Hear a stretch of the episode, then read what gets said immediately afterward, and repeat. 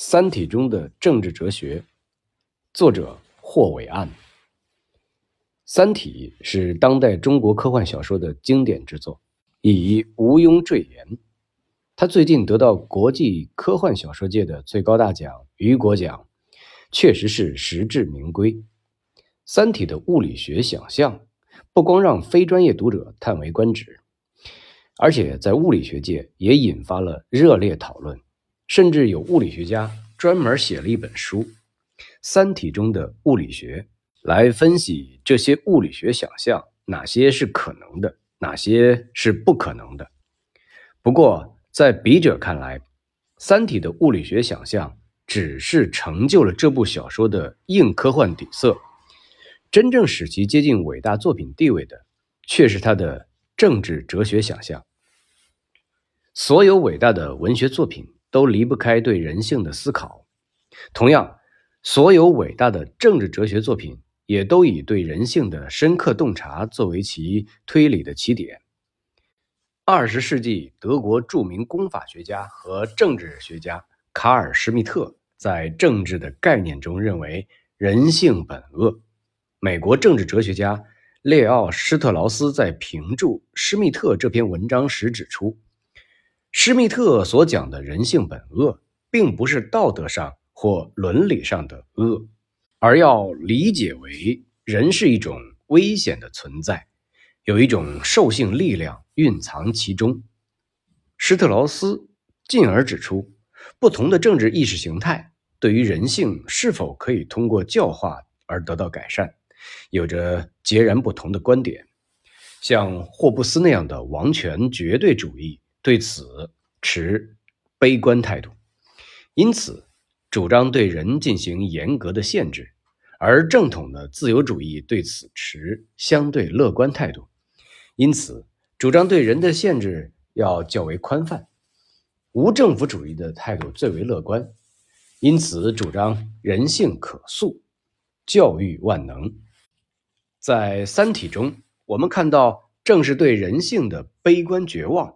促使叶文洁下定决心把地球的坐标位置暴露给三体文明，从而开启了三体三部曲的故事序幕。在地球三体组织的内部分裂中，拯救派与降临派尖锐对立的立场，实际上体现的是对人性之恶的不同态度。拯救派认为，人类已不可能依靠一己之力抑制自身的邪恶。解决自己的问题，只能借助外来的三体文明力量对人类社会进行强制性改造，从而帮助人类得到提升与改善。但降临派对人性已经彻底绝望，他们把人类视为邪恶的物种，必须为其滔天罪行遭到最为严厉的惩罚，那就是由三体人来毁灭全人类。降临派的纲领是全盘反人类的，其最终目标甚至也包括自身的覆亡，大有纵使宇宙覆灭，也要让正义实现的气势。这一点反映出地球三体运动本质上是一个宗教政治运动，把一个宗教性的目标，建立一个没有罪恶的世界。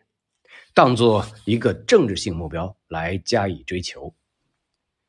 鉴于任何严肃的政治哲学讨论都必须以人类的存续为前提，因此这里更有意义的问题是：由拯救派的纲领所引发的，是否科技更为发达的文明，其道德水平也必然更高？进一步的问题就是。科学与道德的关系是怎样的？在政治哲学的历史上，这是一个经典的问题。在《理想国》中，柏拉图就曾借苏格拉底之口提出美德及知识。换言之，道德问题首先是一个认知问题。人如果能像哲学家一样认识、理念世界，就会自觉按照对道德知识的理解去践行道德。人在道德上的行为偏差，归根结底是缺乏真知的结果。十七世纪英国政治思想家洛克，终其一生都怀抱着道德可以如数学般精确地得到证明的理想。虽然他始终也没能完成这个证明，而且越到晚年，对于这个证明的困难性体认越深，但他终究没有放弃这个理想。不过，他从否定天赋知识论出发。去证明道德真理性的尝试，最终却促使更多的人怀疑这一证明的可能性。最后，在18世纪英国哲学家、历史学家和政治学家休谟那里，科学与道德被彻底分开。科学属于事实层面，道德属于价值层面。事实不能推出价值。反之亦然。这一结论被称为休谟铁律。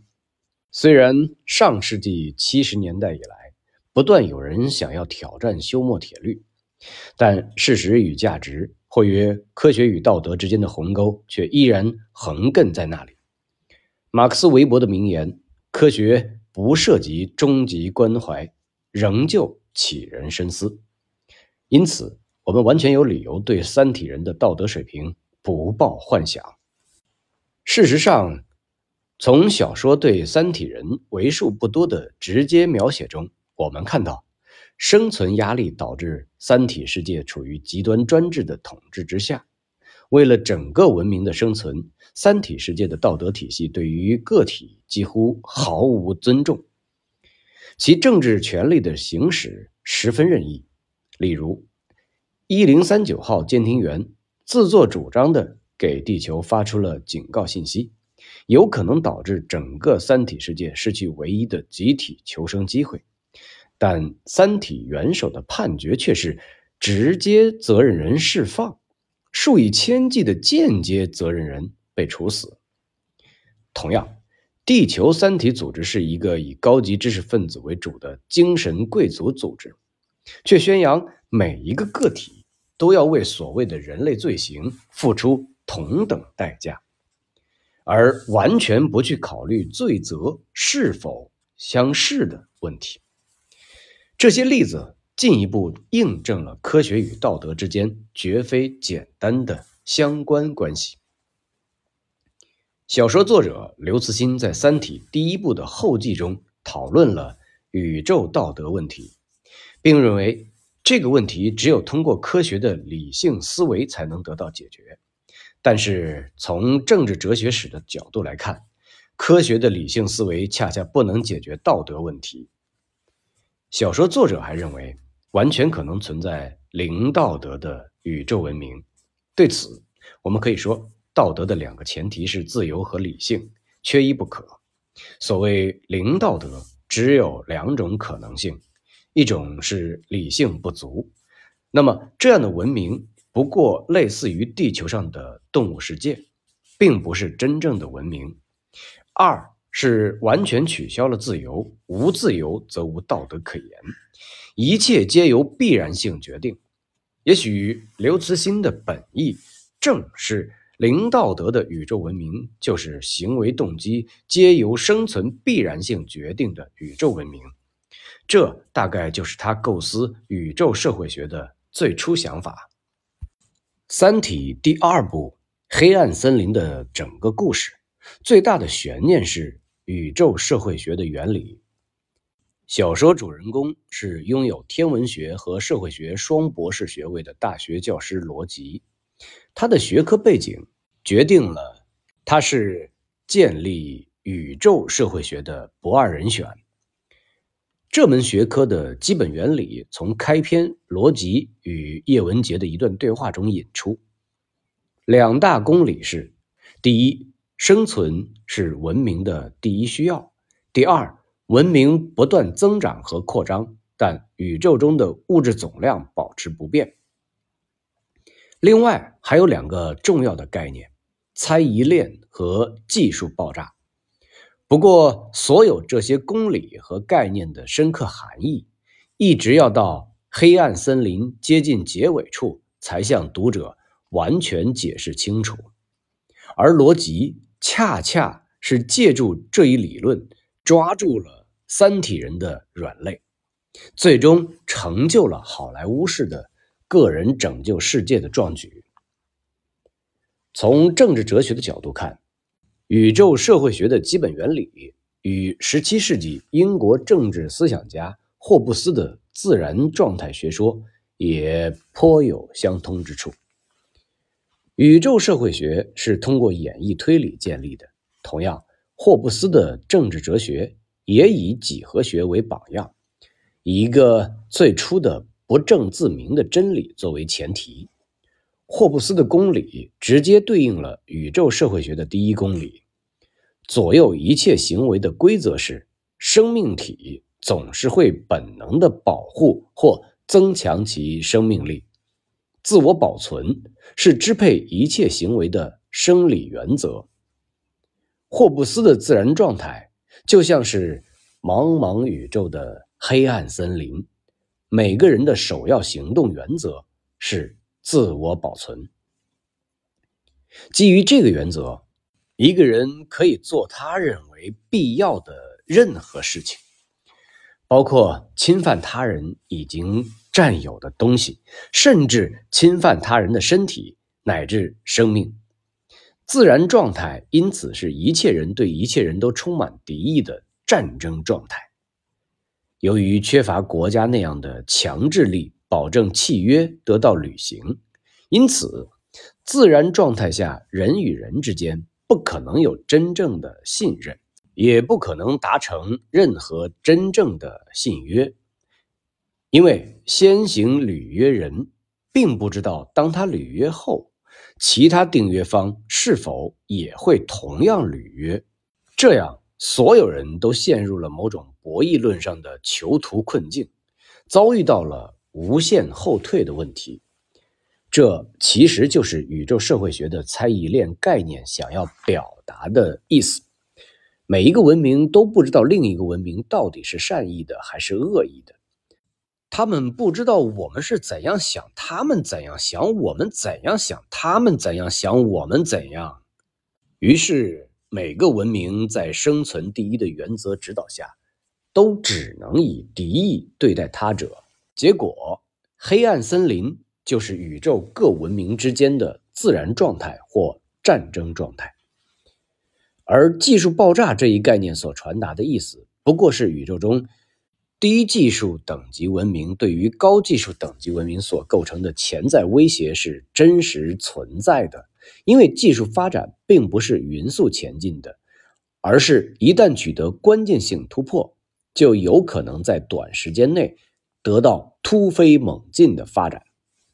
在霍布斯的理论中，技术爆炸实际上对应的是在自然状态中，即便是最弱小的人。也有可能杀死最强大的人，因此所有的人都是同等的不安全。所有人在横遭暴死的危险面前都是平等的。刘慈欣不一定读过霍布斯的《利维坦》，但宇宙社会学的公理和概念却颇得霍布斯式的自然状态的神韵。小说不仅在地球文明与三体文明的对决中适用了这些公理和概念，而且还在人类群体内部面临生死抉择的关键时刻凸显了这些公理和概念的作用，从而进一步让我们体会到霍布斯主义的深刻意味。当逃亡中的自然选择号太空战舰和追击它的另外四艘太空战舰知道自己成为人类文明仅存的。种子后，舰上人员很快发现更糟糕的事情还在后面，他们被迫陷入了一种“不是你死便是我亡”的道德困境中。痛苦的选择是谁先开第一枪，先发制人将赢得生存之战，但必须要经历道德良心的折磨。小说告诉我们。自相残杀，最终如期而至。被毁灭者在道德上并不优越，他们只是动手晚了一步。太空使我们变成了新人类，新的文明在诞生，新的道德也在形成。这种新道德就是生存至上原则。如果霍布斯知道这段故事，他可能会说：“不错，这确实是新道德。不过，这里的新只是相对于前现代西方世界的道德体系而言的。由这个新道德所形塑的世界，正是我们的现代政治世界。”关于太空造就了新人类的说法，霍布斯一定会表示反对。他会说：“人的本性没有改变，也不会改变。太空就像自然状态一样，只是使人性的本质在其中得到更加鲜明的揭示而已。”随着三体威胁的日益逼近，逃亡主义思潮涌动。有投机者甚至利用这种思潮，打着设立逃亡基金的幌子骗取钱财。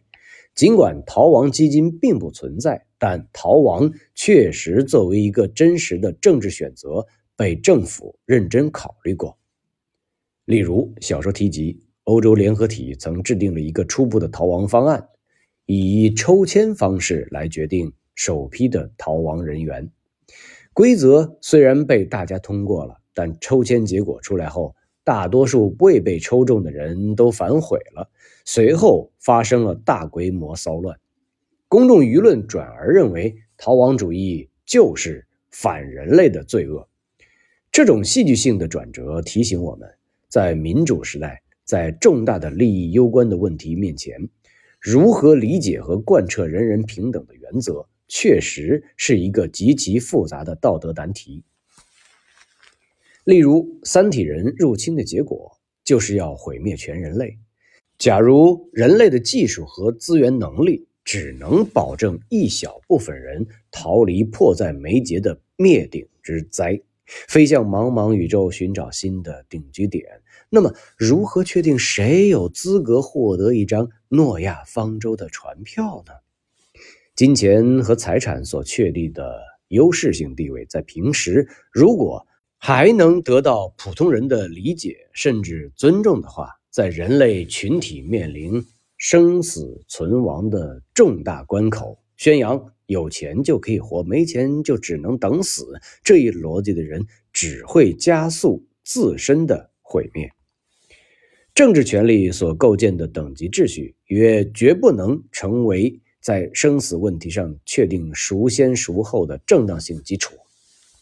抽签虽然看起来最接近抽象的平等，但事实上最平等的选择却是听上去让人倍感悲哀的：要死，大家一起死。这也就是为什么公众舆论从赞成逃亡很快转向了反对逃亡的心理原因。逃亡的需求是极端庞大的。逃亡的资源却是极端匮乏的，不仅无法满足每个人，甚至难以满足大多数人对于生存的基本需求。在这种极端的情景下，按照休谟在道德原则研究中的说法，正义或财产权的自然基础就不复存在了。休谟认为，正义是有条件的，只有当我们处于极度匮乏状态时。正义才是有用的，而且也才是可能的。如果物质资源极大丰富，可以充分满足每个人的需求，这时再设定规则去明确什么是属于你的，什么是属于我的，就纯属多余。但如果是相反的极端，物质资源极度匮乏，只能满足一部分人的生存需求，你获得足够生存的资源。要以我匮乏致死为条件，那么这时再去讲什么正义，讲什么财产秩序，在休谟看来也无异于痴人说梦。在这种极端情形下，最重要的公共道德原则正义就失去了存在的自然基础。霍布斯主义的生存原则再度凸显出来：为了生存，每个人都可以做他认为必要的任何事情。不再有任何道德原则可以约束他或谴责他，在生死存亡面前，任何道德原则似乎都显得苍白无力。三体》第三部《死神永生》对此有一段生动细腻的描写，把为了逃生不择手段的众生百态刻画得淋漓尽致。虽然外星文明入侵地球不过是离我们生活太过遥远的虚构，但是类似的道德困境也完全有可能在其他情形下出现。例如，《三体》所设想的冬眠技术，就有可能带来类似的平等难题。平等是政治哲学的一个核心主题。虽然我们对于道德人格平等、法律平等、政治平等都有基本的共识，但一涉及经济平等或社会平等，人们马上就会分化成针锋相对的阵营。可以想象啊，冬眠技术的出现一定会进一步加剧平等难题的困境。比起外星人入侵，冬眠技术出现在人类生活中的可能性看起来要大得多。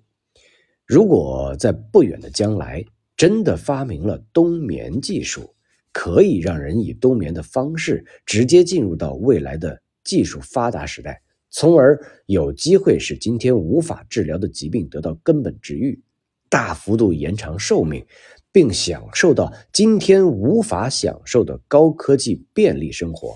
那么，谁有资格可以享受这种冬眠技术呢？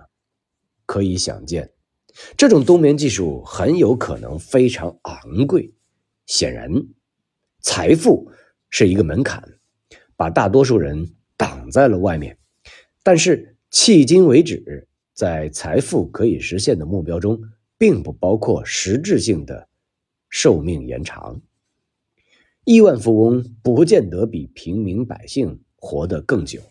但是如果某种昂贵的技术真的可以实现用得起就活得长的效果，那么。人们在经济平等问题上的争论一定比今天更加激烈。《三体》是一部构思恢宏的小说，在三体人入侵的危机笼罩下，很多根本性问题变得空前的突出，像个体的生与死、群体的存与亡、地球的兴与毁，乃至宇宙的在与灭，这些不同层面的终极问题都被抛了出来。这就为我们思考有关的政治哲学问题设置了富于启发性的情境。事实上，很多小说的极端故事场景都具有政治哲思意味。例如，笛福的《鲁滨逊漂流记》对于我们理解现代人在脱离了一切传统纽带之后形成的孤独精神气质；乔治·奥威尔的《一九八四》和《动物庄园》。对于我们理解极权主义的可怖和自由的价值，库特·冯内果的《哈里森·伯格朗》对于我们理解绝对平等主义都是不可多得的素材。在这个意义上，《三体》具有同样的价值。除了我们前面讨论过的那些小说情节与政治哲学主题的关联之外，还有像思想刚硬与思想自由的关系。张北海刺杀航天系统高层决策者，以改变太空飞船研制的战略发展方向，与目的证明手段正确的关系。兴建地球的建国时刻与何种政体是最佳政体的关系等等，都有很大的讨论空间。反过来说，政治哲学的思考。也常常需要伟大小说惯有的想象力。很多政治哲学的重要理念都带有生动的故事场景感。比如，当霍布斯说“自然状态就是一切人对一切人的战争状态”，卢梭说“谁第一个把一块土地圈起来，并想到说这是我的，而且找到一些头脑十分简单的人，居然相信了他的话”。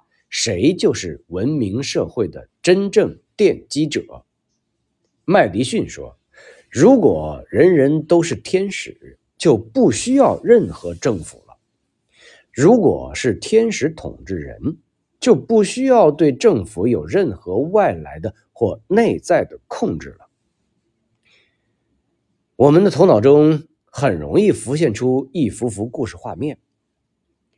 笔者甚至觉得，有些较为严肃的政治哲学构思，如果能够辅以这样的故事情节感，也许能更好的为人所理解。